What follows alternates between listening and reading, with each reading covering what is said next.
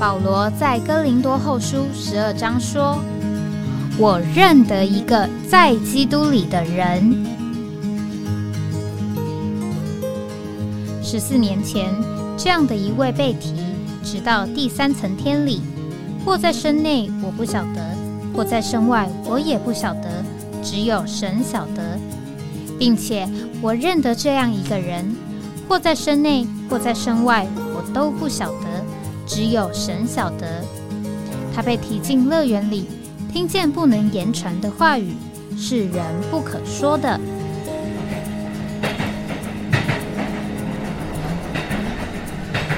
哎，我在哪里？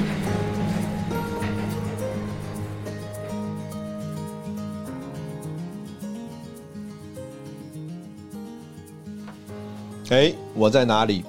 欢迎各位回到“哎，我在哪里”这个节目。啊，今天我们是这个二月二十二号啊，礼拜三啊，在这个礼拜三的这个节目里面，我们谈到的是在灵里啊这个生命的呃经历。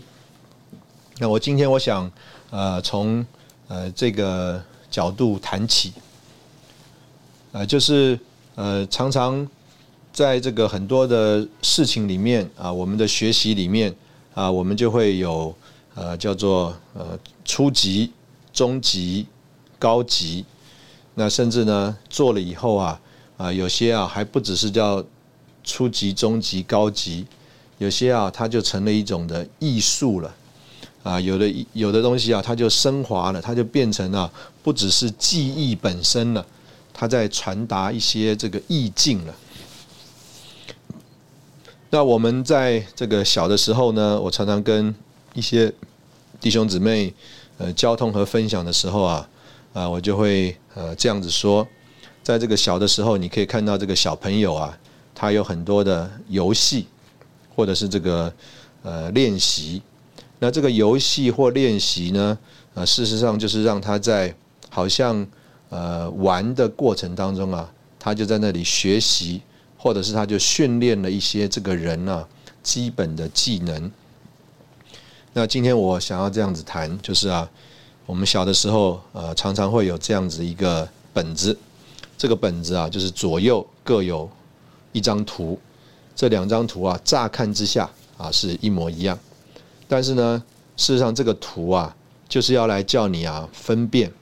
在这个图里面有多少个不同的地方。就是啊，有两个乍看之下很像的东西，你能不能从其中啊找出它不同的地方？这个是一个叫做从小就训练的一个呃你的能力，判断你培养的功夫啊，这是第一方面。那第二方面呢，就是啊，从一个图里面。他就要找到啊，藏在这个图画里面的这个呃不同的东西。那这个东西呢，通常是这样子啊，比如说啊，这个可能是一个风景画，但是在这个风景画里面呢，可能藏了这个不会出现在这个风景画里面的动物、植物或者是器具啊。比如说，在这个风景画里面啊，有眼镜啊，有啊这个拐杖，有雨伞。啊，那不一定会正常的出现在这个画面上的等等东西啊，我相信啊，呃，我们也啊看过这样子的游戏或者是练习，就是我们要在一个图画里面找到啊藏在里面原来我们意想不到的内容，但是事实上它是在里面的。那第三呢啊，事实上是我今天啊比较想要多琢磨的东西啊。就是啊，叫做描红。描红，这个事实上啊，可能是比啊前面我们所说到那两个练习或游戏啊，年纪更大一点的小孩子会做的事情。这个年纪小一点的小孩子啊，他就在一个这个画了线条里面的这个图画里面呢，来着色。但是等到你更大一点了以后啊，啊，你可能就会啊。看着一个你喜欢的图画，然后啊，你就要把这个图画啊，用描红的方法或者是啊，就是用叫做临摹的方法，然后啊，能够画在另外一张画纸上。这个呃，已经有一个图画了，然后你要把你看到的眼睛看到的这个图画写在临摹在另外一张纸上，那这个也是一个技术。那我今天要谈的呢，就是啊，这个从小啊，因为啊，这个可能是家庭的关系啊，也没有什么其他的活动。所以啊，这个我在家里面呢，这个爸爸常常最常要求我的事情啊，就是把家里的旧报纸拿出来，然后在这个旧报纸上啊，这个拿字帖出来啊，学习写书法。虽然我是这个从小呃被要求这样做啊，但是啊，我从来啊就觉得这是一个非常困难的事情。这个字帖上的字啊。呃，就是写在那边，啊，非常好看，就摆在你的旁边。那你也很希望，就是你的笔画该粗的地方粗，该细的地方细，间隔啊也是照着这个字帖上的字啊啊能够这个表现。小的时候，当然这个笔呀控制的不是那么好，所以啊呃会觉得说这个是不是啊？控制笔不好的问题，但是啊，等到甚至慢慢啊年纪长大了，这个笔的控制啊，呃，已经没有那么大的问题了。但是我们就发现呢，我们仍然没有办法在细节上真的像这个字帖上的字啊那样子的呃画出来。那等到呃慢慢慢慢再到学校里面去读书，我就发现了。这个不是只是叫做字帖上的这个字，我没有办法用毛笔画出来。我看到了一只猫，我想这把这只猫啊，用铅笔素描的方法画在画纸上，我也没有办法做得太好。我那说这个猫是一个动的东西，太难了。那一个静态的东西是不是就能做到呢？我们就发现也没有那么简单。那一个没有经过设计构图的物件，我们要把它摆在一起画的好看不容易。那把一个已经画好的，我们觉得很漂亮的图画拿来就照着画、照着描，是不是能够重复做到呢？无论如何，在我这个生活的经验里面，我就发现呢，事实上这个东西对我来说也非常的难。那所以我蛮羡慕的。啊，有一些人呢，诶，他看的东西，他可以诶随手画的很漂亮的图画。那更有，我觉得是更厉害的人的存在，就是啊，外面不需要有一个具体的形象，但是好像他在心里面，他啊凭着他的想象，凭着他的创造，他就能够啊把一个啊呃不具形象的东西啊，可能你描述描述，诶，他就可以把它呃画出来了。那这些事情呢？呃，简单的讲，啊，用我们今天的话来讲，就是如果你有一个理想，啊，你要怎么样把它实践？你有一个信念，你要怎么把它实行？那有一个图画，有一个意象，你要怎么样让它表现出来，能够彰显出来？你要怎么样有一个具体的方法、计划、步骤？你有一个概念，你要怎么样让它变成一个会动的实际的实物？有一种的现象，你要怎么样创造一个模型，能够预判这个现象的发展？事实上，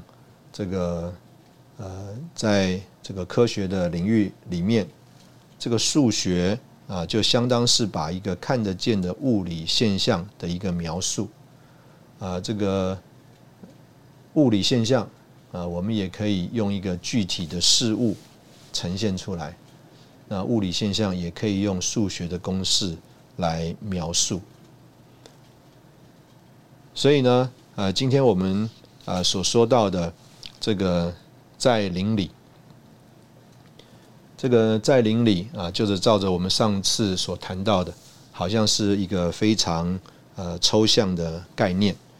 但是呢，呃，这个抽象的概念啊，这个在想象里面的情形，或者这这个一个不具具体形象的东西，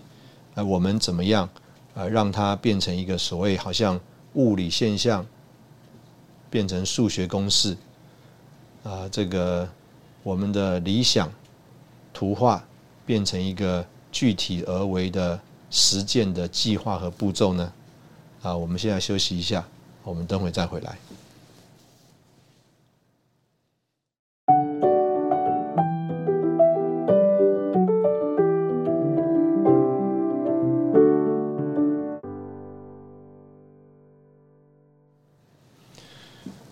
欢迎回到哎，我在哪里啊？刚刚我们呃聊到。啊，就是这个从小的一种练习游戏的经历啊。说到我们怎么样把一个呃想象里面的啊图画的东西能够具象啊具体化啊，在呃我们的这个生活当中，那我还是愿意呃重新回头呃来再讲一讲这个呃学习书法的经验。那这个因为盼望。看懂啊，这个字的好坏啊，所以我也是去找了一些书。那说实在的，大部分的书啊所写的啊，呃，实在是非常的缥缈啊。这个看了呢，实在是还是看不懂。那我也必须承认，我到现在其实也还是看不懂。这个曾经有人形容啊，说这个读这个书法，看这个书法的好坏啊，有这个。呃，三个欣赏的层次，第一个就是粗略的视觉印象啊，就是一眼望去的直觉观感。他说，大部分人停留在这个层次。那我也必须要说啊，连在这个层次里面呢，我也不敢讲我的直觉观感是呃正确的。换句话说，我觉得好的字啊，可能呢啊不一定是真正好的字。然后他说啊，第二个就是一字一字啊，辨认书写内容，还有书写的技巧。那这个作者的形容啊，他就说啊，这个吃一口苹果啊，不需要把整个苹果都吃下去，才会发现这个苹果是坏的。你咬一口啊，大家就发觉这个苹果不好，就不需要自继续吃下去了。但是常常啊，我们读这个书法一篇的作品啊。就是啊，我们整篇都读了，也不知道它是一个烂苹果，还是它是一个呃好苹果。但是无论无论如何啊，照着他的形容呢，这个事实上啊，是吃了第一口就知道这个是一个好苹果。然后呢，这个苹果需要一口一口的细细的品尝。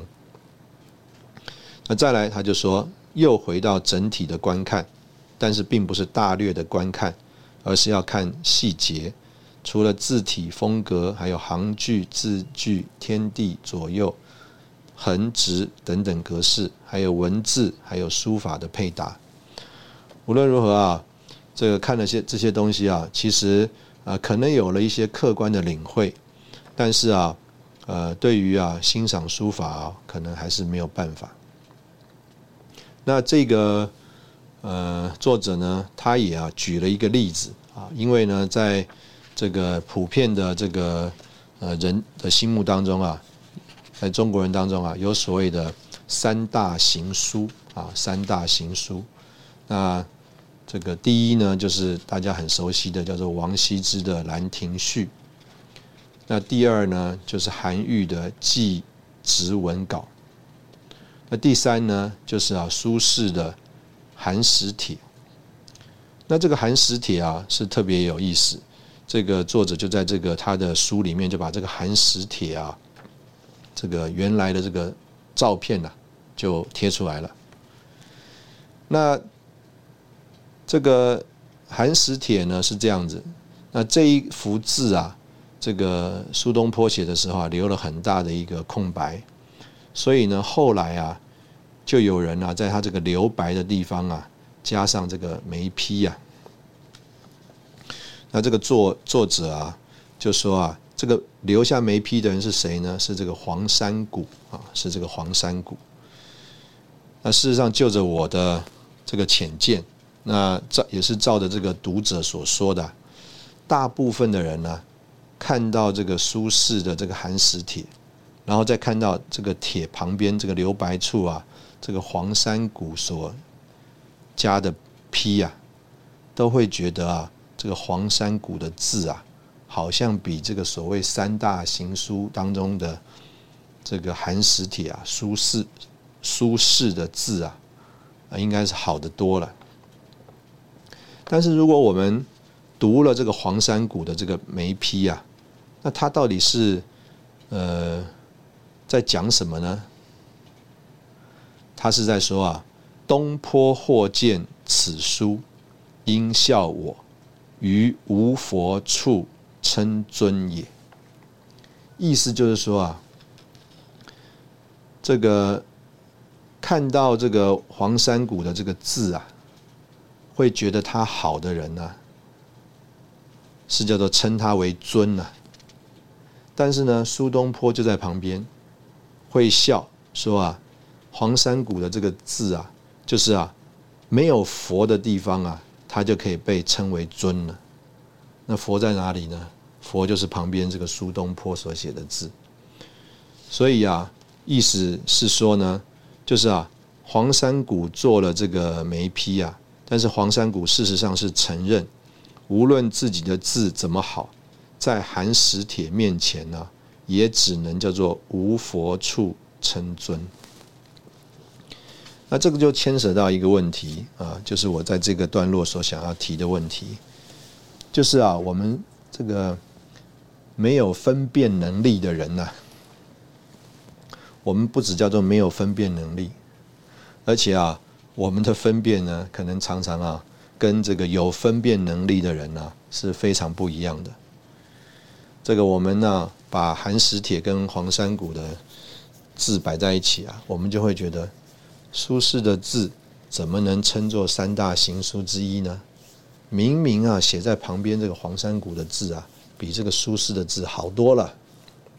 而且这个苏轼的字看起来就是啊一副啊歪歪的样子，不是一个正的样子。但是啊，这个懂得欣赏毛笔、欣赏书法，甚至是书法大家的黄山谷啊，他啊在写这个眉批的时候啊，他是说啊，他的这个字无论是再好，也只能在叫做所谓的无佛处称尊，意思就是说，在苏轼的这个。书法前呢，我这个实在是算不得什么。那我在这里所要表达的，就是说，这个在林里啊，是不是一个很主观的经历呢？这个在林里的确是一个很主观的经历，没有人能够来所谓的呃帮一个人判断分辨到底他是不是在林里。但是啊，这个我们就要这样讲，这个在林里。有没有所谓的初级、中级、高级，甚至啊叫做呃有境界的这种情形呢？这个照理来说啊啊应该是有的，照理来说应该是有的，它不会只有一个情形一个状况，所以呢这个。呃，在林里啊，在圣林里，呃的这样的一个呃状态啊，啊，事实上啊，是一个人他天天都在追求，他天天都在呃经历，我们也可以说是他天天都在啊享受的一件事情。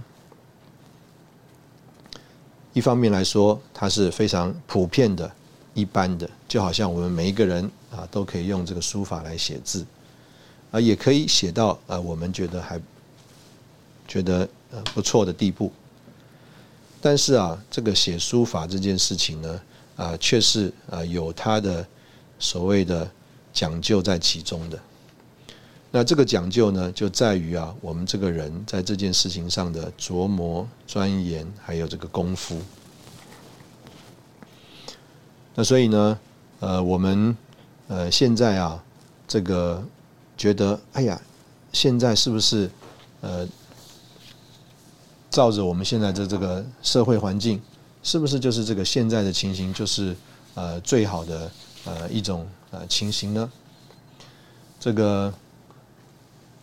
曾经啊，在我这个刚得救的时候啊，这个有弟兄就告诉告诉我，当时候这个福音书房的书啊啊出的还不太多啊，大概就是一个啊一百二十公分的书架啊两排书啊，大概就是两两个两排啊的这个书柜。啊，一百二十公分的书柜，大概就是几乎是这个当时候福音书房出的这个书了。那这个弟兄就跟我做见证啊，每一本书啊，他都起码看了四遍五遍，有一些书甚至是每一每一年呢看一遍。那我们现在的情形啊是什么呢？就是啊，哎呀，书实在太多了，信息实在太多了，甚至啊。这个每一天呢，我们这个比如说《李长寿文集》啊，我们读三遍，读三篇，啊，还要读个十年啊，才能把它读完。我们呢，呃，有了丰富的甚至高浓度的呃信息，但是我们对主的享受、认识和经历，和这个三四十年前这个只有两排书报的弟兄们来，呃。我们姑且讲，相比的话，那我们有没有啊一个叫做在神面前进步的经历呢？啊，我们现在先休息一下，等会我们再回头来谈。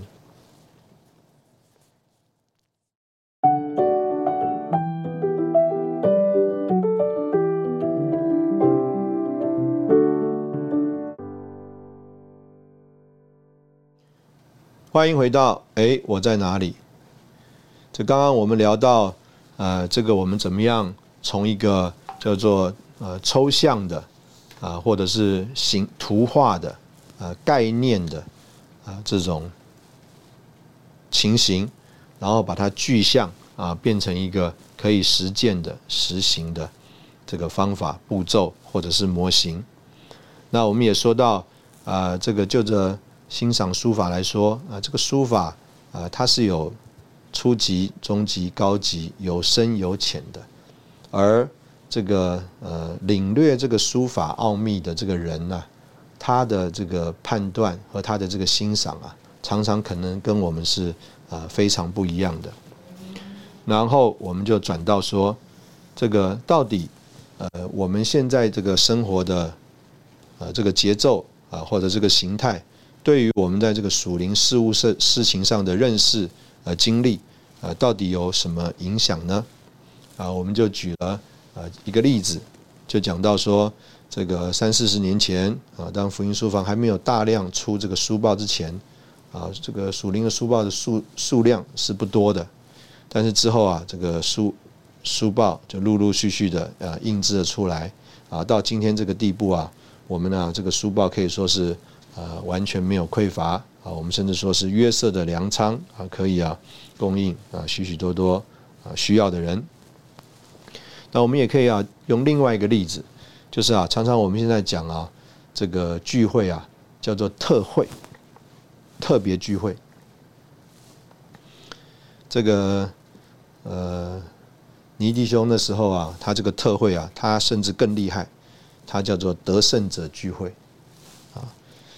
这个换句话说啊，这个那一个聚会啊，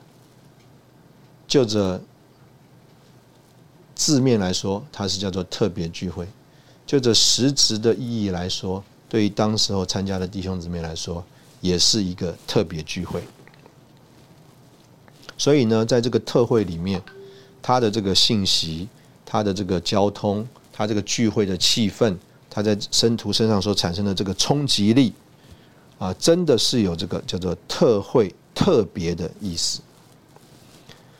但是啊，这个现在这个聚会啊，也是一样啊，聚会非常的多啊，我们仍然叫这个聚会叫特惠、大专特惠、亲职特惠。但是呢，这些聚会啊，不一定在人身上啊产生了那个强的、厉害的，或者我们讲特别的这个冲击力。就好像啊，我们现在这个日常的生活，我很有印象啊，在我小的时候啊，啊，要吃到一个苹果啊，是非常稀奇的事情。这个常常啊，我们吃到的苹果啊，这个表面呢还是这个非常的鲜红啊，但是呢，里面呢都已经啊，这个叫粉粉的啊，甚至里面呢可能都啊有一些这个呃软掉的情形。为什么呢？因为啊，这个苹果太珍贵了，就算拿到你家里啊，你也舍不得吃，摆着摆着摆着，都东西都摆坏了。但是今天呢，啊，以前我们所觉得非常难得的啊这些食物啊，我们可以这样讲，都非常充分的，而且啊，呃，这个在我们的一般的呃市面上啊，就很容易拿到。所以以前人家讲说，哎呀，过年才可以吃一个什么肉，才可以吃一个什么鸡，才可以啊煮一个什么菜。今天呢？我们真的用一句话叫做“天天都在过年”，天天啊都呃很一般的、平常的可以吃到啊这些啊丰富的食物、不同的滋味的东西。那但是呢，这个以前的人呢，他要很久他吃一次这个很难得的这个东西啊，虽然是我们现在很平常拿到的东西啊。但是那个滋味啊，那个印象啊，对他是非常的深刻。我们今天拿到的东西，甚至啊，可能啊，这个品质、这个滋味啊，比啊这个几十年前啊的那个苹果那个品质跟滋味啊，那个新鲜的程度啊，要好的太多了。但是我们里面的这个记忆点呢，却没有那么深刻，没有那么强烈。我们呢也没有那么看重，所以啊，可以这样讲，呃，如果我们说我们在这个属灵的事情上，我们姑且说我们不分啊这个所谓的初级、中级、高级的话，那我们用这个吃食物的这个例子啊，是是不是啊？我们也能够呃来领会，起码啊有这个叫做日常生活的吃，那也有啊。一种啊，叫做一段时间呢，好像我们去吃这个自助餐，吃这个 buffet，我们啊大量的食物，这种各种不同的滋味的食物啊，那个尽情的享受的吃啊，我们姑且讲这个是特惠的吃。那再来呢，我们呢还有一种啊，叫做啊，我们因着长时间的烹煮啊预备，那甚至我们在这个吃的过程当中啊，我们是啊。这个细嚼慢咽啊，花时间呢，在那里啊品尝，在那里啊呃琢磨啊这个食物的滋味的这个吃啊，如果啊我们在我们这个对基督的认识、经历和享受上啊，我们有这样子叫做日常生活的吃啊，或者是啊这种像在吃这个把费自助餐。大量的不同滋味的食物啊，那个丰富的、尽情的这个享用的吃，那再来就是啊，这个烹煮、品尝、花时间，对啊，这个食物啊，这个细细的琢磨啊，在那里啊，呃，领会、尝出这个丰富的滋味的这个吃啊，就好像啊，这个人呐，他在这个聚会里面呢，他不只是接受了一个信息。他乃是好像一个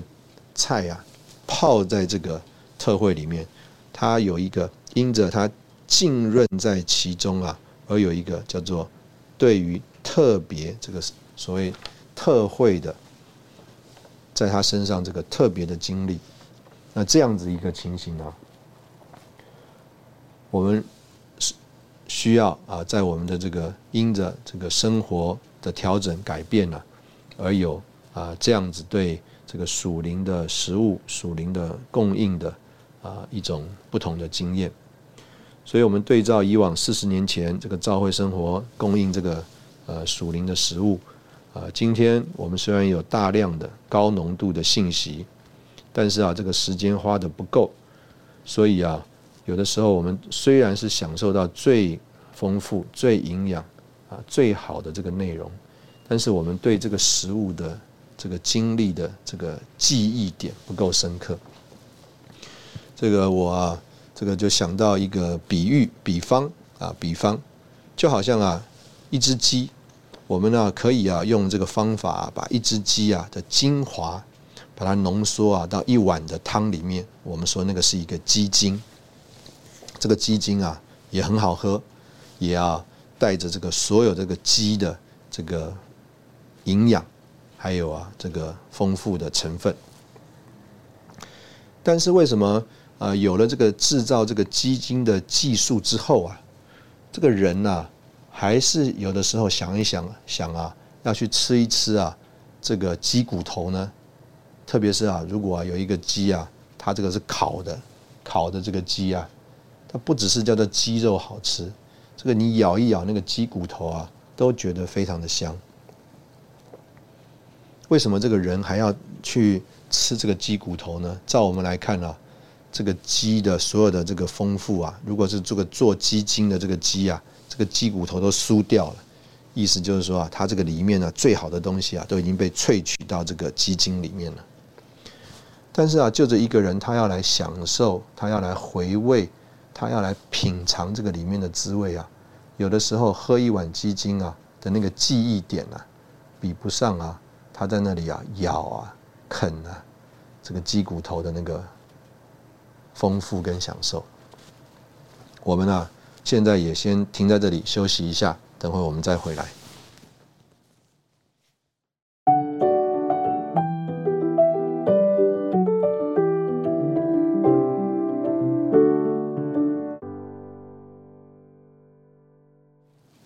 欢迎回到哎，我在哪里啊？刚刚我们聊到这个啃个鸡骨头啊。可能那个滋味的记忆点呢，比喝一个浓缩鸡精啊，那个精记忆点更深。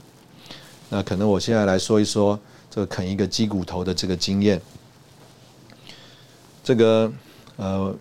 在我得救的时候啊，这个我所在的地方啊，弟兄姊妹就是非常热切的传福音。那当时候这个传福音啊，全教会传福音是一年四次啊，福音聚会大传福音。那在我得救的那一年呢，上半年啊，教会传两次福音，每一次聚会的人数大概是两百人上下。第一次福音四十七个人受尽，啊，我那一次受得救的受尽的那个聚会呢，是五十一个人受尽。那当然不是一场福音聚会啊，常常是连传两场或三场。那到了最后一天呢，有受尽的聚会。那在我得救之后呢，我也常常跟着弟兄姊妹、弟兄们啊，到这个学校的宿舍里去传福音。这个传福音的过程当中啊，常常是非常多的啊辩论啊，我们就站在这个宿舍的门口啊，把同学啊从这个房间里面找到门口，他们也不愿意出到走廊里面，就站在门口跟我们谈话。这个谈话的过程当中，常常多啊都是许多头脑里面的作用啊，许多的辩论。那无论如何呢，我们当时候的目的啊。因为我们还没有这个所谓传福音以后就立刻带人受尽的啊这个实行或者是领会，我们的所有的目的就是说，哎，你呀这个被我们说服了，就答应啊参加我们几月几号什么时候的福音聚会，我们会来再来找你。这个事实上在呃这个头一年这个传福音的过程当中啊。我从来没有邀过一个同学，呃，成功的到一个福音聚会里面。那我记得第一次在一个福音聚会里面，那那是一个向高中生传福音的聚会。这个我那天好像还穿着我高中的这个卡基服啊，去参加那个聚会。这个聚完会以后都有福音谈话，啊，我就啊和几位弟兄配搭，对着我们旁边的一个。这个青少年呢，传福音，说是传福音啊，其实可能啊，好像是就是勉强他受尽啊。呃，我对这个印象还很深刻。呃，我那一天呢，应该主要是我在交通，我啊可以说是啊讲到啊我的全身都湿透了，但是最后这个人呢，他没有受尽，没有答应去受尽。那有一位啊。呃，当时候在教会里面啊，其实也是负责弟兄啊，他就在那边旁边一直看着我们，然后啊，呃，对我们所传讲的在那里点头，阿门，扶持我们。等到啊这个整个过程结束啊，他看到这个年轻的同学没有受尽啊，这个弟兄就转了安慰我说：“哎，没关系，他现在没有受尽啊，呃，主还会这个祝福他，以后还有机会。”事实上，我那一天呢，一点失望、呃难过、呃伤心的感觉都没有。我里面呢，从头到尾啊，是一直非常激昂、非常兴奋的，在那里啊，所谓的传福音，就是讲我所知道的关于信主的事情。我第一次啊，真正这个传福音啊，带人信主得救啊，啊，是在这个。呃，一九八六年，呃，当时候啊，李弟兄他已经在台北开始他的训练。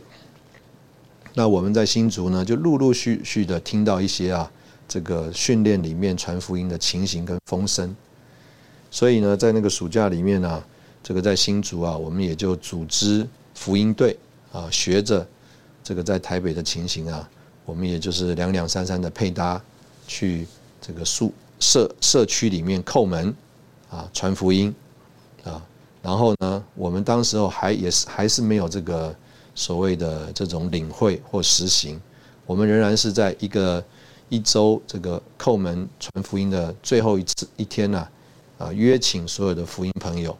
啊到这个会所里面来啊，有一个所谓的受敬聚会啊，我们也不再传福音了，因为前面都已经传过福音了，就是那一天来会所的是答应。这个主的呼召要受尽的。那在那一个礼拜里面呢，我和其他几位圣徒啊，我们就这个一天三个时段啊，我们就到这个社区里面去叩门传福音。那我印象很深刻，呃，我跟几个这个弟兄姊妹啊去传福音，那个时候我只得救了这个一年多，刚刚二十岁。那其他几位啊，都是这个算是年纪长一点的，那只有我一个年轻这个小伙子，所以啊，大部分呢叩门进去以后啊，都是我负责传讲，啊，那个时候也有这个人生奥秘的小册子，就在一个下午啊，我们叩门进到了一个家里面去，啊，是一个年轻的妈妈啊，带着一个小孩，啊。而他就把我们几个人啊接到了这个客厅里面去，然后啊，我们就照着这个人生奥秘上面的这个所写的，我们就念给他听啊，向他传讲这个人生的奥秘啊。最后啊，就是说啊，现在让我们一起祷告，主耶稣啊，我是一个罪人，我接受你啊，接受你做我的生命，做我的救主啊。最后就是这样一个祷告。那天下午很特别，在我们读完这个小册子，说我们现在一起祷告的时候啊，这个带着妈妈、带着小孩的妈妈啊，就跪下来了，跪到地上来，把我们几个都吓了一跳，特别是把我吓了一跳，我就赶紧啊也跪下去了。我们就几个人呢，就跪在地上一起祷告。祷告完了，我们非常的喜乐，就是啊，哎。这个我们觉得说，今天这个妈年轻妈妈应该是已经信主得救了。我们就了解啊，事实上她已经一段时间啊接受啊这个函授课程，自己啊都在读圣经。那我们就很喜乐的啊，这个离开了，回去啊就跟弟兄姊弟兄姊妹啊说到啊这一段经历，特别啊这在弟兄之家啊，我们就和我就和一起住在弟兄之家的弟兄们呢。说到这样一个传福音的经历，我里面很兴奋，因为我觉得在要来的礼拜五啊晚上啊，我就要结第一个果子了。那我们每一天下午啊，啊都有为着啊这些福音朋友的祷告啊，我们每个下午就跪在一起提名代祷啊，为着这个要来周五晚上啊要来参加受敬聚会的人祷告。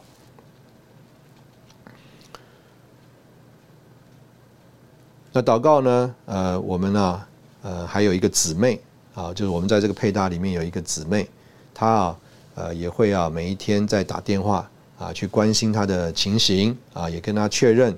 啊，她是不是那一天呢，这个会来参加这个聚会啊，也提醒她要自己带啊这个换洗的衣物啊，因为自己就是受尽。那很特别的是，这个之后啊，陆陆续续啊，每一天我们当我们要带导的时候啊，